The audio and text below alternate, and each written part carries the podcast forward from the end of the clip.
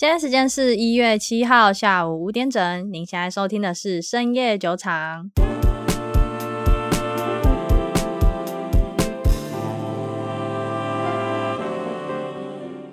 Hello，大家好，我是 Raina。Hello，大家好，我是 Maggie。耶，yeah, 各位新年快乐！距离我们上一次见面已经是去年跟今年的事情哎，天啊，时间过得真的很快。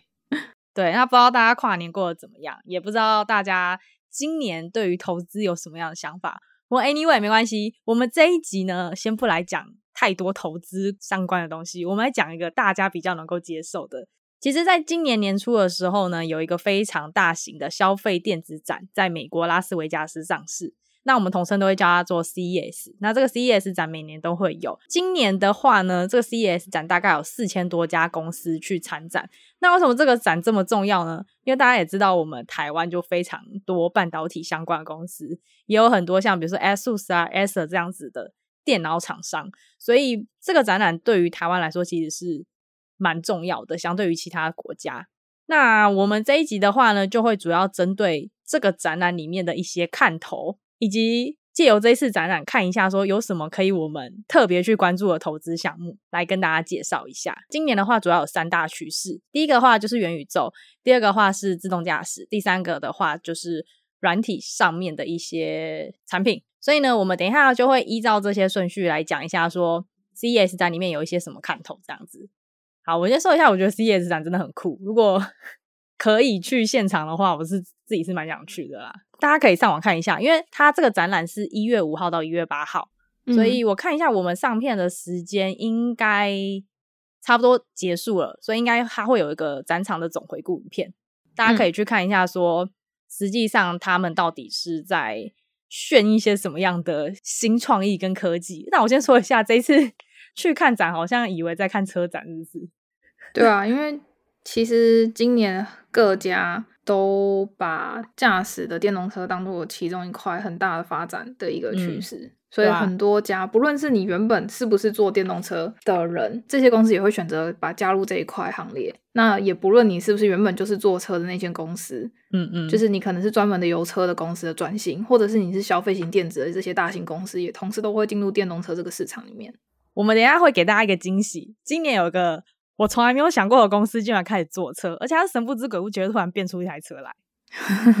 对，等一下跟大家讲。嗯、不过我们先从元宇宙开始好了，因为这个东西其实我们之前讲过很多。这一次的展览上面虽然也有相关概念的产品，但是相对来说少很多。嗯，毕竟对于各家厂商来说，元宇宙这个概念已经融入。就是其实基本上这群科技大佬或者是这些科技公司，对于元宇宙已经是一种共识了。他不会觉得说我特别再去把这个东西提出来说，我的某项产品针对 for 元宇宙，嗯嗯，没有，他就是认为说这就是以后未来的一个趋势。那我做的产品就是为了要符合未来的趋势，就这样而已。对，就除了一家啦，嗯，神送啊，就除了神送，我看那个神送的展区，他就会。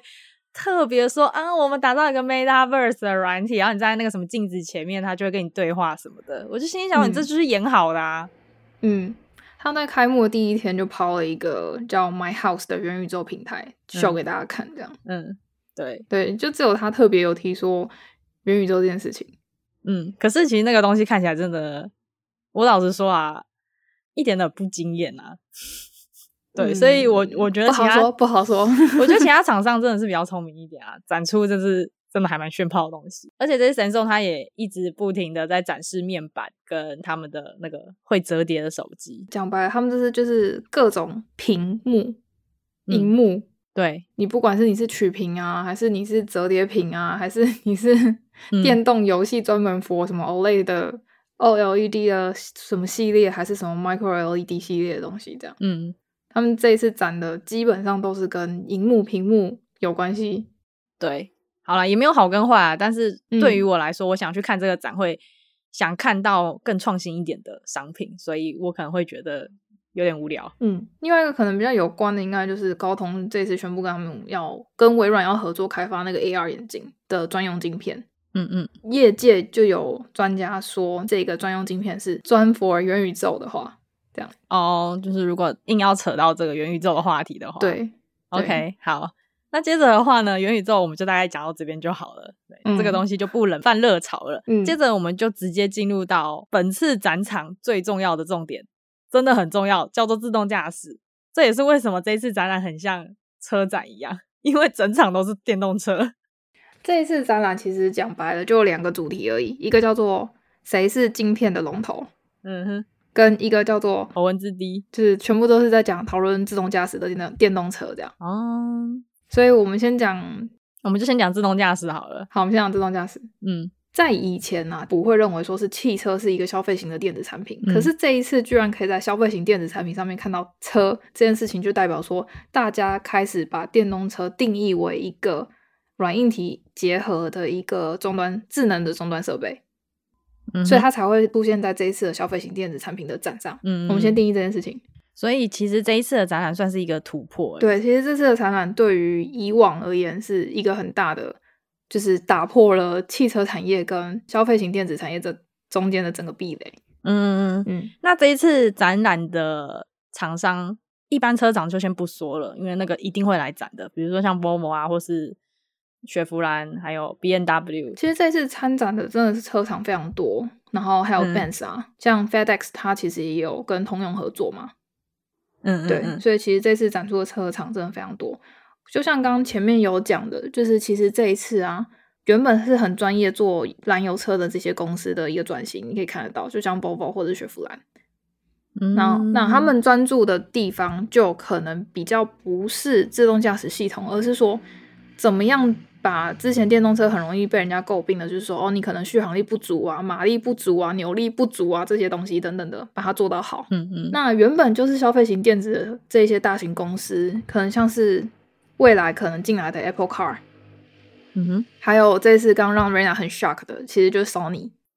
对，对他们其实是这些大型公司的一个转型的第一步，这样。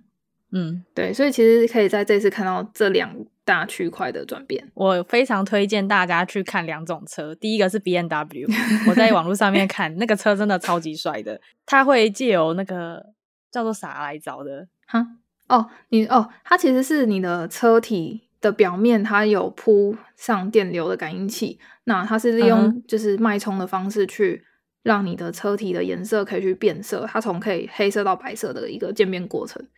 对对对，超酷的！它主要的目的是，呃，比如说现在太阳是紫色，然后车体如果是黑色的话，它就很吸光、很吸热，那它就会把你的车体变成白色，这样、嗯、真的超炫，真的超炫，大家一定要去看。等等等，我补充一点，B N W 这次还赢过特斯拉的一点，什么一点？它充电一次，它可以走跑五百六十六公里，就是这这一点是完全赢过特斯拉了。真的是传统油车的公司。能够赢的地方，就自动驾驶的部分可能赢不了，对，但是在续航力这个部分就是他们的专业。嗯嗯，了解。好，那接着就是 Sony，Sony 其实我真的很 shock，因为他在这之前没有听说过他要发表车，而且他发表速度竟然比 Apple Car 还快。对啊，但那个车我不知道到底能不能跑啦。嗯，我自己个人判断啦，我对于 Sony 它做出来的这一台车，我认为它只是一个 demo 版。哦，因为 Sony 它的强项其实是它的娱乐系统，不是制造车。对，它一定会去做代工的动作。我认为啦，其实那一台车长得蛮好看的。嗯，它其实长得对，很日系车，对，就很日系，很 Toyota。它旁边那个车站旁边还放了一整排的 PS Five，买车送 PS Five 哦。买车 PS 送 PS Five，PS Five 都买不到，笑死！所以这就是 Sony 的强项啊，行销强项？他们只是纯粹产不出来而已，好不好？对啊，反正只是想要表示说，就连这种娱乐大厂本来不是做车的，现在都想要进军到电动车产业。所以各位，这真的是一个非常非常大的一个趋势。因为 Sony 他很清楚他自己的强项跟弱项在哪里，所以他提出的方案是。连电动车都可以订阅制哦？你说他想要变成租的吗？他想要发展的商业模式是因为可能未来 Sony 它可能会不是只有一种车，可能有房车、有修旅车，有很多种不一样的车。嗯，那他可能是说我可以克制化你今天这一台车的需求，嗯、你可以先预定，嗯、或者是我我可能是每个月收费或每每季收费等等的。嗯，了解了解。他是用这样子的方式再去。做它的娱乐服务的这一块强项去推广。它的重点一定不是那台车了。对，其实各家厂商都很清楚自己自己的强弱项在哪。OK，哦，就是其实我还是很期待 Apple Car 的问世。怎么说？哎，这次 Apple 有参展吗？没有，就是它电动车这块没有。嗯，对，Apple Car 可能也没有专业人士那么专业，但是我去查的资料，不查不知道，一查吓一跳。你知道他去挖了将近人家两百个专业人士跑去帮他们制造 Apple Car 吗？他从特斯拉挖了首席工程师，去 NVIDIA 挖了深度学习的专家，然后去福特挖了车身结构师。嗯哼，他真是各个挖，各种挖。然后他在去年中又申请了很多很多 Apple Car 的专属专利。嗯，所以我真的很期待 看他什么时候出来。哦，据说是不是？有人把他的那些专利拉出来拼成 Apple Car 的样子。哦，有一个工程师很酷，嗯、因为那些专利是可以查得到的嘛，嗯、所以他就去把那些专利就是一个一个拿出来拼出一台 Apple Car 可能的样子。嗯哼，特别其中讲一个专利，就是它的车身没有那个柱子，不是我们之前说的 A B 柱，是你前后门之间连接的那个柱子。还蛮好奇到底会长怎样，他要让它一体成型的一个架构。我还蛮好奇它会怎么充电。你知道网络上有人做那个很北蓝的图片吗？啊，有我看到，超好笑。那个车子 bug 就会插到那个巨型 Type C 充电，然后不然就是用什么 Mega Save 充电哦。我觉得超好笑，嗯、超白痴的。对，但我真的希望车子不要长那样子，有点蠢 啊。我觉得 Apple 应该不会那么蠢啦。对，只是我还蛮期待 Apple Car 跟所有的 Apple 软硬件的整合。因为我自己是苹果迷，嗯、所以我觉得如果我带着 Apple Watch，然后拿着 iPhone 进入到 Apple Car，应该会有一个很不错的，就是整体的体验。好，那我们就敬请期待 Apple Car 的问世。接着的话，我们就来讲展场里面的第二大重点，也就是。晶片软体，对，Intel、NVIDIA 跟 AMD 的相爱相杀。对啊，其实我们主要拿这三大家来讲，就是因为这三大家其实火药味真的太重了。对，这次火药味超重，完全变成展场的全场焦点。因为而且这种也是超好笑，他们都没有去参展，因为疫情的关系，所以他们就是线上，就是隔空开火，你知道吗？我先我先这边把时序嗯列一次给大家听。嗯、其实，在去年苹果先发表它的 M1 晶片，嗯嗯然后大家都说哦，M1 晶片出来是不是可以跟 Intel 分手了？这样对。然后再来是这一次，AMD 它的那个苏妈苏之峰，嗯嗯嗯，苏阿姨出来说，就是他们这一次一口气出了七种新品，嗯哼，然后说我们的最强 CPU 可以吊打 Intel，嗯嗯，AMD 新出的这一支晶片，Intel 还没办法回应，也没办法去做实测嘛，嗯，所以 Intel 是针对 AMD 的上一代的晶片去做，嗯，一个回复跟就是接招的概念，嗯，Intel 跟 AMD 主要都是 CPU，对，因为 Intel 突然发现。跟 AMD 打好像有点硬，嗯，因为都是 CPU 的市场嘛，嗯，所以他就转头去找 NVIDIA 麻烦，他就说我也要开始做 GPU。我觉得很白痴，就是你怎么会？因为其实 Intel 再怎么说，它的主战场，我觉得还是在 CPU 啦，因为毕竟现在把叉八六架构吃死死的，就是这两家嘛，嗯，而且 Intel 其实跟 AMD 的 CPU 性能没有差到非常多，就他们都一直在那种略赢对方的这个。区间徘徊，但是我觉得 GPU 真的是就 NVIDIA 的天下。嗯，AMD 这次出的 GPU 也是不错了。对，AMD 的 GPU 本来就一直都不错，可是 Intel 的 GPU 就是它市占率是最高，没有错，它市占率大概达到六十八 percent 左右。可是主要是因为桌机的关系啊。对对对，因为你如果是买一台文书机，基本上你不会去配到什么 AMD 或是 NVIDIA 的 GPU 这么好的硬件。所以我觉得 Intel 现在转头要去打 NVIDIA，有点拿石头砸自己的头。反正我们就看戏怎么演吧。对，我们就看他怎么办。所以我们既然都已经蕊好顺序了，就来请出第一号选手 AMD，看他发表了一些什么。他其实这一次最主要就是两个品项，一个就是最强 CPU，叫做 Ryzen 七五八零零 X 三 D。嗯。嗯，好，这一串先不用记，反正记它是 Ryzen 七系列的。Ryzen 的话，台湾会叫做锐龙。然后这个锐龙的七系列、七千系列是用台积电五纳米的技术，嗯，去设计的 CPU。嗯、那它这是另外一个东西，叫做也是台积电代工，可是这个是六纳米的。也是 Ryzen 六千系列的 CPU，嗯、然后它这次这个新的 CPU 是号称说可以让笔记型电脑跑影片跑二十四个小时，只要充电一次就好。哇，这么的节能是不是？天哪，好适合我！所以意思是我可以整整二十四小时狂看 Netflix 啊，对，超强的。哎，刚刚有讲到五纳米，所以我们这边科普一下，因为可能有人不太知道说现在的纳米制程到底进步到哪边。嗯，树立一个基准点，大家知道 PS Five 吧？它里面的 CPU 是由 AMD 制造的，当然是克制的。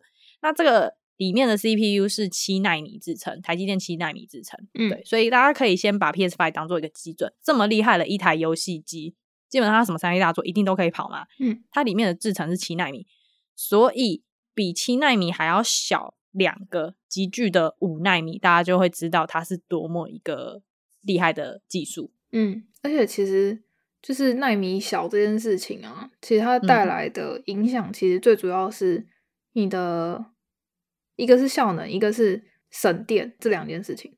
对对对，你的电脑才不会跑跑一跑就开始轰轰轰，不然就要烧掉了。哦，这边讲个题外话，嗯，本人是台积电的使用者，个人很爱台积电，然后。有人去实测台积电代工的七纳米的晶片，用在智能手机里面，跟三星的五奈米哦，嗯嗯嗯，去比，结果三星的五奈米只赢了前面七分钟而已，它七分钟之后就开始过热，手机过热，然后就开始降频，对啊，事实证明韩国人就只只有。那些偶像团体能够打败我们，但是晶片还不行啊、哦！不好意思，晶片还不行。最近因为那个 Omicron 的关系啊，所以三星的厂在西安嘛，嗯、西安它那边主要是做 DRAM 的跟 NAND Flash 的厂，嗯嗯嗯，然后那边产量其实我记得不低，十几、十六到二十 percent 的样子产量。嗯哼，哦，所以受影响很多。对啊，那 AMD 其实我们刚刚讲了一大串，你没有听懂也没有关系，你只要知道他现在拿出了一个。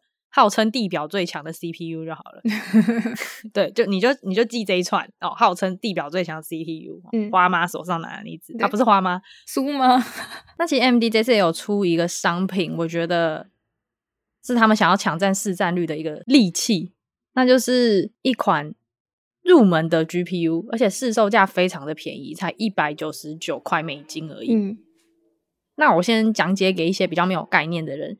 呃，我们拿上一次最强 GPU，NVIDIA 的 RTX 三零八零来看好了，光是那个 GPU 市售就要四万台币，而且是官方发行的售价哦。如果不算它现在已经炒到十万的话，那对，就就一个 GPU，如果你一般消费者要去拥有的话，其实是很贵很贵的。对，所以。这也是为什么我们刚刚有说，Intel 它在 GPU 的市场其实市占率是相对 NVIDIA 和 AMD 来说高很多，因为它的 GPU 都是放在笔电里面一起买嘛。嗯，对，所以嗯，大部分人买电脑基本上都很多是买到内建 Intel GPU 的电脑。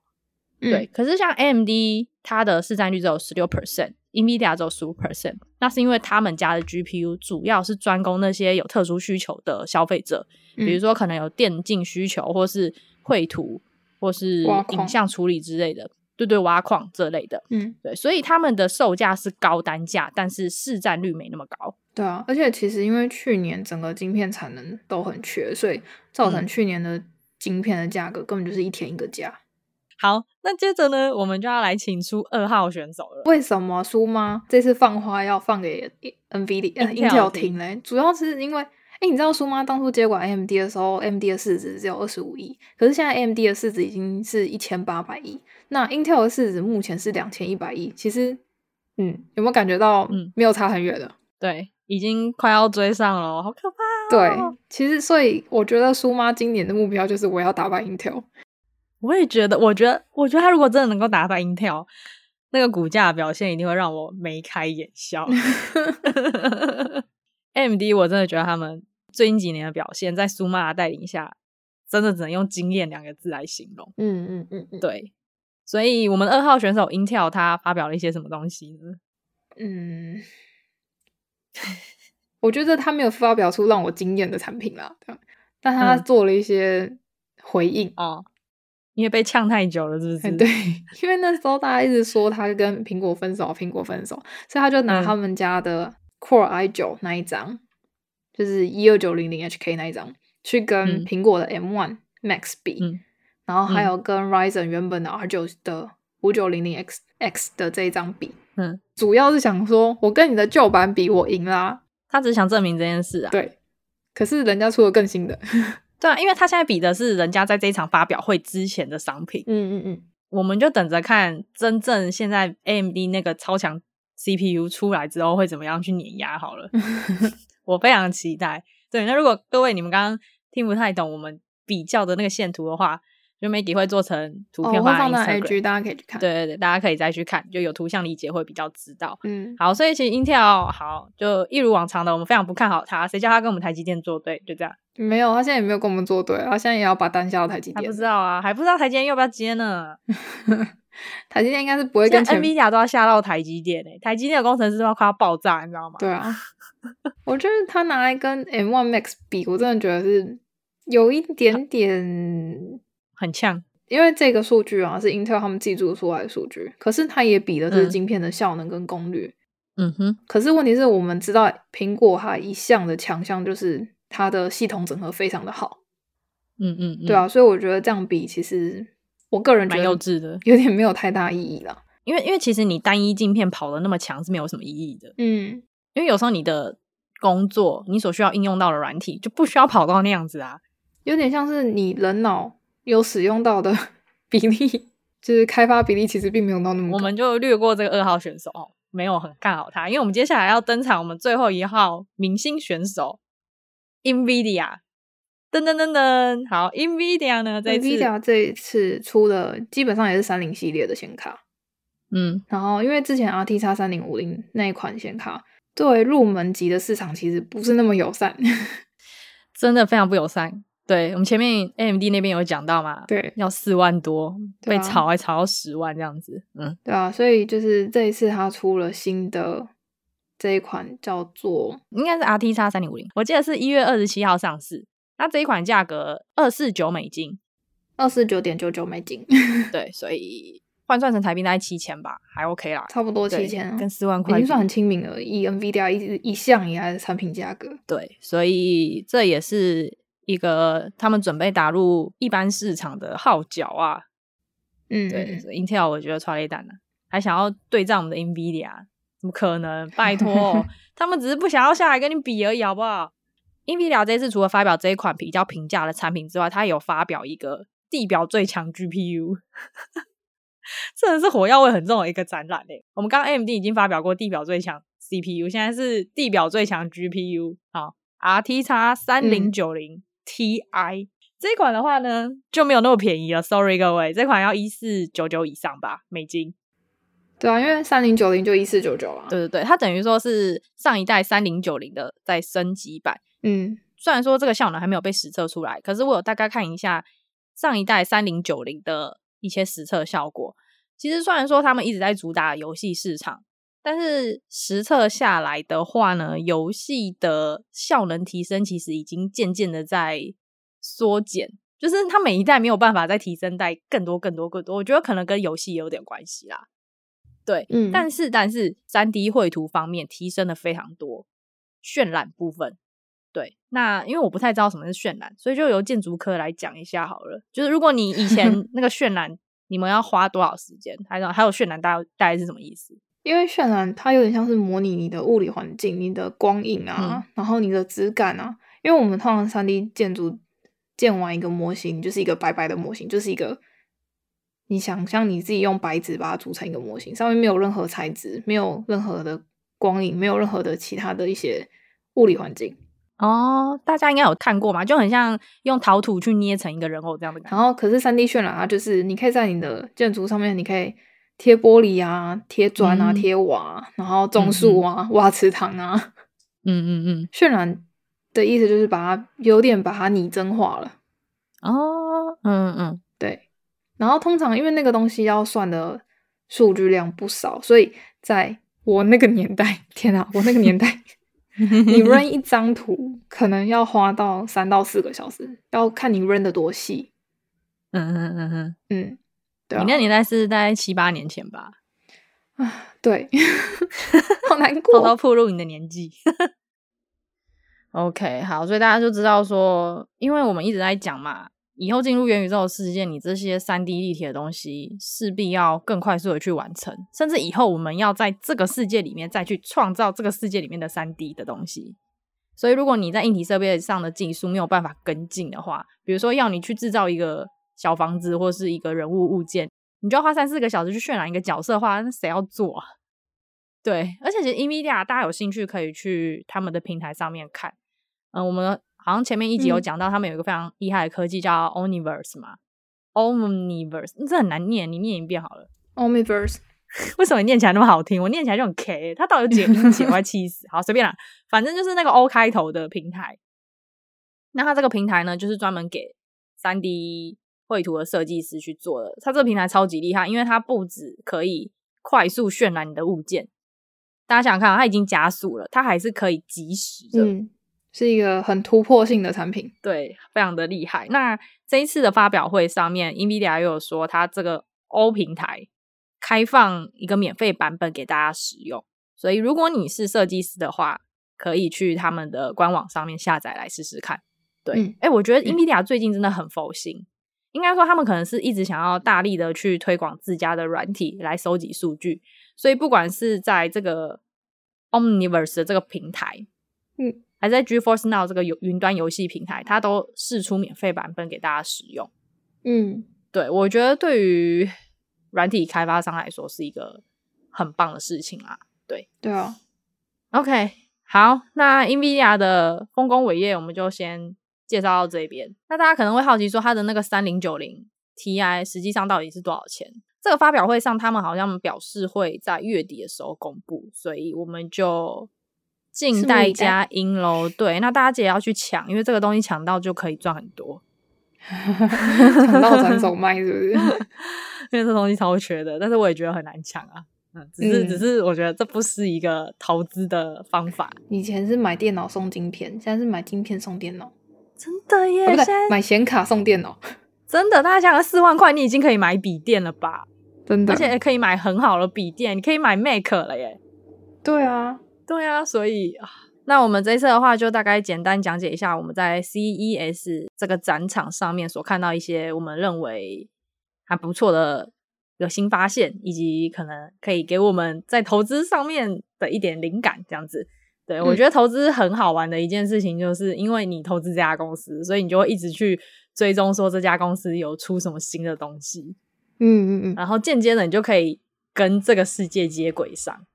对，OK，好，那我们今天的节目就差不多到这边了。我知道今天讲的东西比较难一点点，就对于有一些人来说啊，可能本来就有在关注这些的人，就可能觉得很简单，但没有关系，就 Maggie 会做成图表放在我们的 Instagram 给大家参考。所以呢，如果有兴趣的人，可以在我们的资讯栏下方看到我们 Telegram 跟 Instagram 的连结。那我们就到这边喽，各位，拜拜，拜拜。